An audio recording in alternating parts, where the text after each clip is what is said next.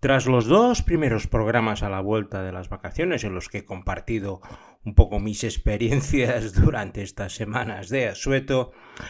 vamos a volver a recordar viajes pasados, aunque en esta ocasión os voy a hablar de un destino que ya no existe.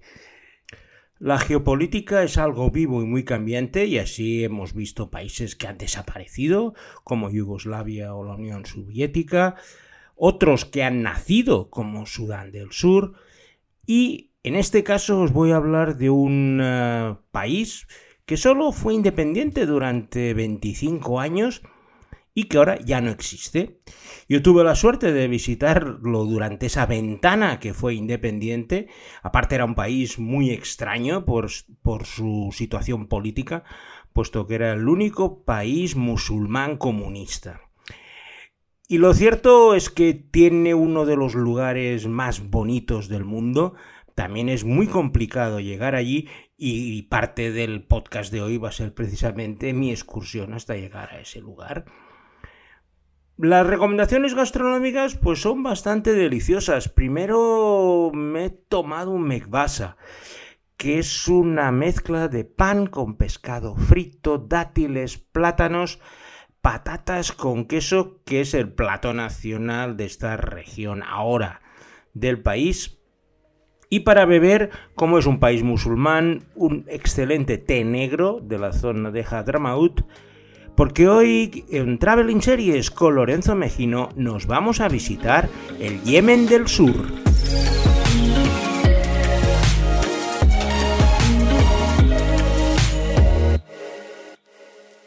La pequeña introducción que he realizado ya os puede dar una idea de lo convulsa que ha sido la historia de este Yemen del Sur, que de hecho solo fue independiente durante 23 años. Antes los libros de historia lo marcaban como el protectorado de Adén, que a su vez eh, era una colonia británica que eran los que controlaban esa región más que nada por tener puertos que les eran muy convenientes para el tráfico de mercancías y personas hacia sus colonias de la India y el puerto de Adén, al sur de la península arábica, era un magnífico lugar a mitad de camino entre todos los lugares que permitía pues eh, descansar y hacer unas actividades muy importantes. El Yemen del Sur, de hecho, es desierto, es la, zona sur del desierto de Arabia, tiene una superficie que es como la mitad de España y apenas viven dos millones y poco más de habitantes y la mayoría en el puerto de Adén. Lo que pasa es que ahora ya no existe como país, puesto que en 1990 fue absorbido por lo que era entonces el Yemen del Norte, que era muchísimo más poblado y tenía muchísima más historia, y unificaron con el nombre de Yemen lo que era eso, el Yemen del Norte y el Yemen del Sur. Esta unificación vino dada sobre todo por el colapso de la Unión Soviética, que era el valedor más firme de esta república comunista musulmana, una cosa bastante extraña, pero que cuando bueno, Gorbachev decretó la caída de la Unión Soviética,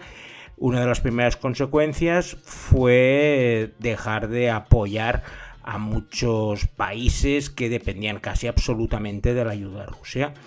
Y Yemen del Sur era uno de estos, por lo cual decidieron, eh, bueno, fueron absorbidos sin muchos problemas, aunque siguen habiendo movimientos separatistas. Yo tuve la suerte de visitarlo en los años 80 cuando todavía era país independiente y lo cierto es que el viaje fue de lo más distraído porque entré desde Oman. Estaba trabajando en Oman en la construcción de una carretera y con un grupo de expatriados que estábamos allí decidimos coger uno de los Land Rovers de la empresa y cruzar a Yemen del Sur para ir a visitar una ciudad impresionante Shibam, de la que os hablaré más tarde. Ningún problema, cogimos, gestionamos en la frontera la entrada con visados un poco más raros. Tenéis que pensar que aquello es como el desierto. Y en principio, pues bueno, engrasando un poco las ruedas de la justicia, no tenías que ir a embajadas a coger visados ni nada, sino básicamente llegabas a la frontera, cruzabas, eso sí, tenías que tener cuidado, ellos te ponían el sello sin ningún problema y tenías que salir por la misma frontera pues para evitar problemas de todo tipo. Estaba lejos, puesto que si tenéis en la cabeza la península arábiga, veréis que es muy grande. Y desde la frontera de Omán hasta el puerto de Mujala, que es el primer lugar importante que te encuentras, pues tenemos como 450 kilómetros de polvo, piedras, hasta con un Land Rover tenías que coger las reductoras y nos estuvimos como dos días para llegar porque era muy largo. Y luego llegas a Mujala, que es un puerto bastante curioso, es el segundo del país detrás de Adén y que por aquel entonces pues era como un puertecito de pescadores, la gente estaba allí tranquila, la verdad es que como estaban lejos de todos los sitios nadie les hacía mucho caso, tenían una economía de subsistencia y poca cosa más. Era un lugar donde las caravanas de beduinos paraban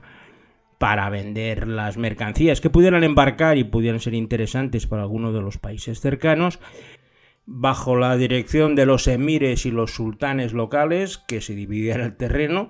y posteriormente con las reagrupaciones geopolíticas, pues bueno, hemos tenido países como los Emiratos Árabes Unidos, luego está Bahrein, Qatar, Oman y en el caso del Yemen pues se unieron bastantes de estos sultanatos para formar el Yemen del Sur que vino además de dos entes políticos diferentes que eran la Federación de Arabia del Sur que era básicamente Adén y su territorio y el protectorado de Arabia del Sur que era la zona donde estábamos en Muhala y posteriormente Shibam.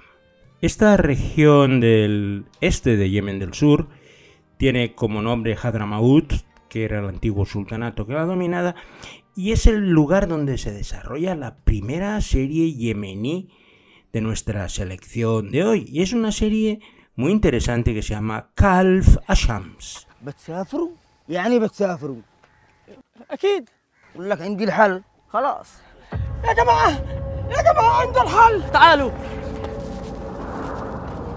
Calf Ashams es una serie de plena actualidad,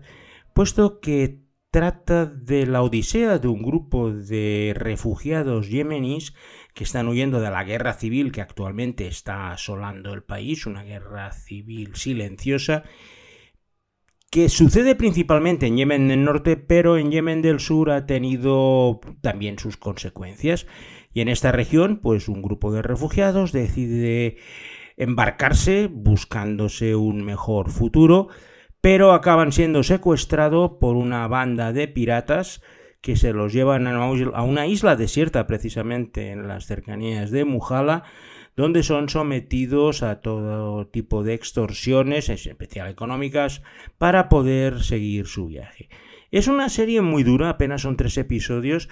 pero muestra a la perfección lo que sería la realidad de una guerra olvidada. Todo el mundo está hablando de la de Ucrania, pero en Yemen están sucediendo cosas mucho más horripilantes sin que apenas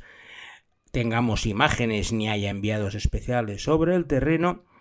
Y de esta manera, con Kalfa Shams, nos podemos hacer una idea de cuál es la realidad de todas esas personas que están huyendo de una situación bélica insostenible, pero acaban en las manos de gente mucho más peligrosa y que, como dice el refrán, es salir de Guatemala para ir a Guatepeor. Nuestro viaje por Hadramaut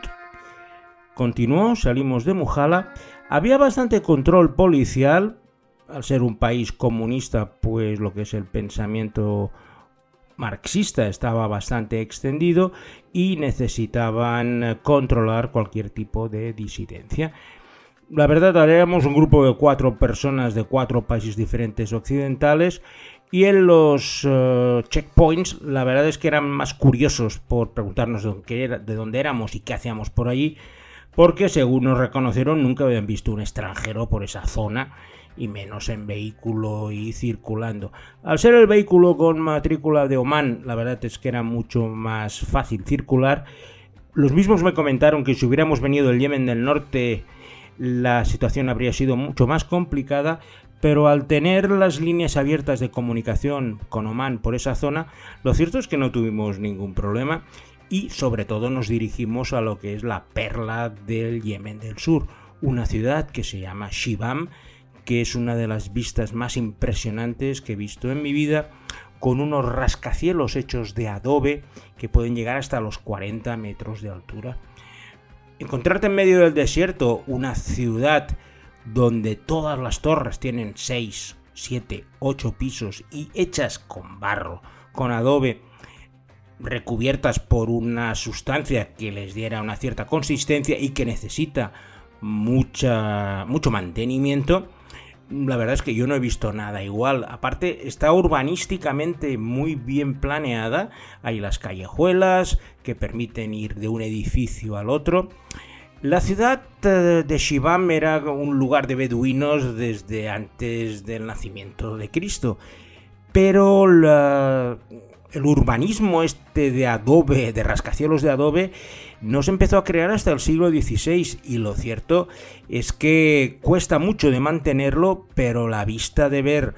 cómo edificios de barro de 30, 40 metros de altura se sostienen es de las cosas que no te vas a olvidar en caso de que pudieras ir a verlo, puesto que ahora con la guerra la verdad es que acudir a Shibam es casi tarea imposible. Y de hecho, fue de los primeros lugares nombrados Patrimonio Mundial de la UNESCO, pero el estado de conservación está degradándose mucho y la guerra civil no está ayudando, puesto que en alguna ocasión incluso se les ocurrió a los muy brutos bombardear Shibam acabando con alguno de estos rascacielos imponentes, pero el pasatiempo de llegar allí y empezar a contar las ventanas para ver el número de pisos que tenían esos rascacielos, y luego además tuvimos la suerte que pudimos entrar en alguno de ellos y empezar a subir las escaleras para ir de piso en piso y ver la visión desde arriba, os estoy, estoy hablando del año 88, que hace mucho tiempo, pero claro, es un lugar que lleva siglos ahí en medio del desierto y aparte está completamente alejado de todos los lugares. Desde Mujala estábamos a 300 kilómetros. Hicieron un aeropuerto al lado para intentar promocionar el turismo y de hecho es uno de esos lugares que la gente pagaría mucho dinero por ir a verlo. Pero mm, espero que las circunstancias se mejoren y pues podáis ir a Shibam un día de estos. No he podido encontrar ninguna serie ubicada o rodada en Shibam, pero sí que os puedo comentar al margen televisivo que Pasolini rodó las mil y una noches en ese escenario tan eh, impresionante, por lo que si habéis visto esta película seguramente os recordaréis de los edificios y si no buscando en internet eh, fotos de Shibam veréis la majestuosidad del lugar. De Shibam nos fuimos a Aden, era la capital y ya, que estábamos en Yemen del Sur, pues queríamos hacer la experiencia completa. Aden es un puerto importante, tiene 800.000 habitantes y es la metrópoli de Yemen del Sur. De hecho, ahora es la capital por los problemas que hay en Sanaa, la capital de Yemen, pero en aquella época, pues como Yemen del Sur era independiente, allí es donde estaban pues todas las estructuras de Estado y sobre todo la gran riqueza que les daba el puerto. Y esa gran centralidad y cosmopolitismo que tiene Adén es la base de la segunda serie del Yemen del Sur de hoy, una comedia que se llama The Fun Avenue.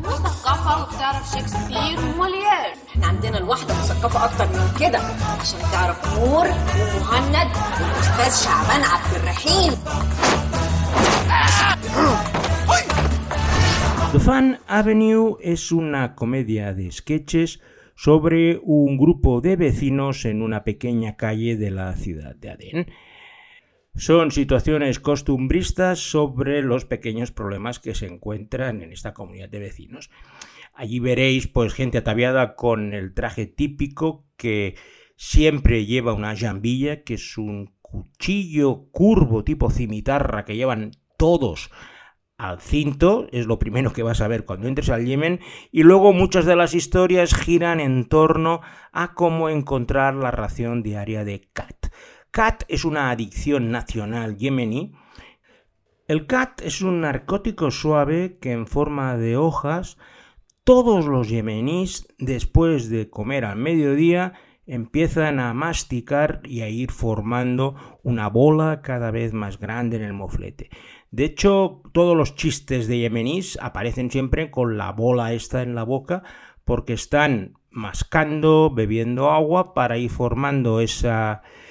esa bola que les deja como medio atontados y adormecidos. Os puedo asegurar que conducir por las tardes en Yemen del sur no tenía nada que ver a conducir por las mañanas, puesto que la gente iba conduciendo con la bola, con su agua, sus hojas, iba mascando y cada vez que iba pasando una hora, pues su estado letárgico iba ascendiendo.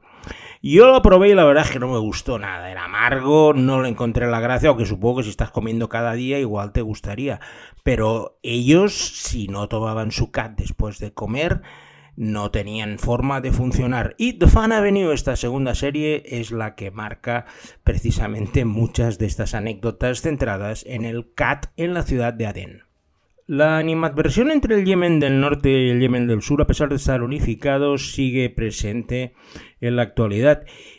y en especial en Adén. Y una de las series de nuestra selección de hoy, la tercera, trata precisamente estos temas políticos y tiene como título Last Chance.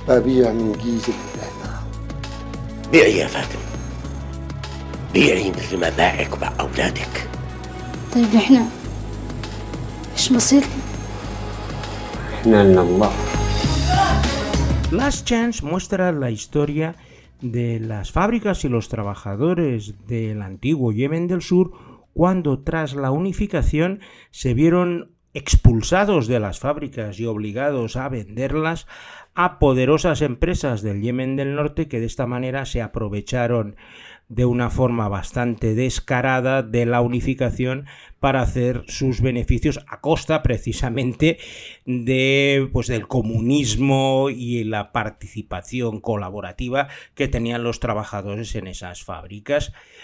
He leído un poco sobre el tema porque me interesó tras ver la serie y lo cierto es que fue como una merienda de negros. Llegaron los empresarios del norte y arrasaron con cualquier estructura productiva, quedándose las fábricas sin pagar nada a cambio y dejando pues a todos los trabajadores que habían vivido en ese supuesto sueño comunista, creando un gran resquemor que sigue patente en nuestros días, puesto que la gente no olvida de que les arrebataron todos sus bienes a cambio de nada, porque, bueno, los del norte eran más fuertes y los del sur eran menos. Adén es una ciudad muy interesante porque mantiene vestigios del pasado colonial británico. Los británicos, cuando era su protectorado, pues hicieron sus clubs de campo, sus viviendas alejadas, unas fortificaciones con guarniciones importantes para mantener su status quo. Vamos, lo que hacían los británicos en todos los lugares del mundo, en la India, en Kenia, pues en Adén también lo hicieron, claro, con la diferencia de que era un lugar mucho más cerrado y tenían que estar mucho más aislados.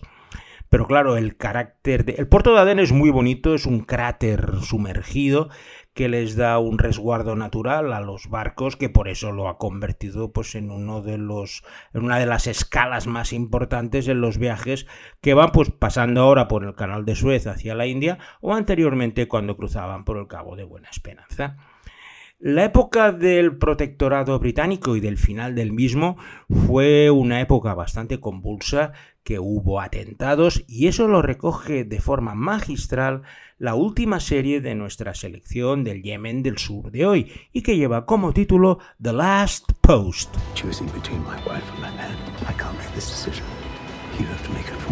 What kind of wife behaves this selfishly? tell the truth and everything will be alright.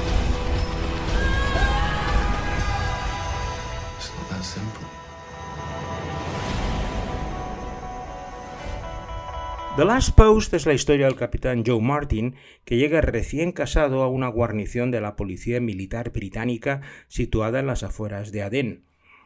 Su misión es sustituir al capitán Page, que ha sido trasladado a otro destino, pero su presencia provoca cierto resquemor en la tropa que habría preferido el ascenso del teniente Brathwaite, muy querido por todos sus hombres. Su llegada coincide con el aumento de la insurgencia local que busca la independencia de su país a principios de los años 60, siguiendo los pasos de sus hermanos de Yemen del Norte. En ese marco se producen atentados contra las tropas e intereses británicos que marcan la vida de los oficiales de la guarnición, así como de sus mujeres.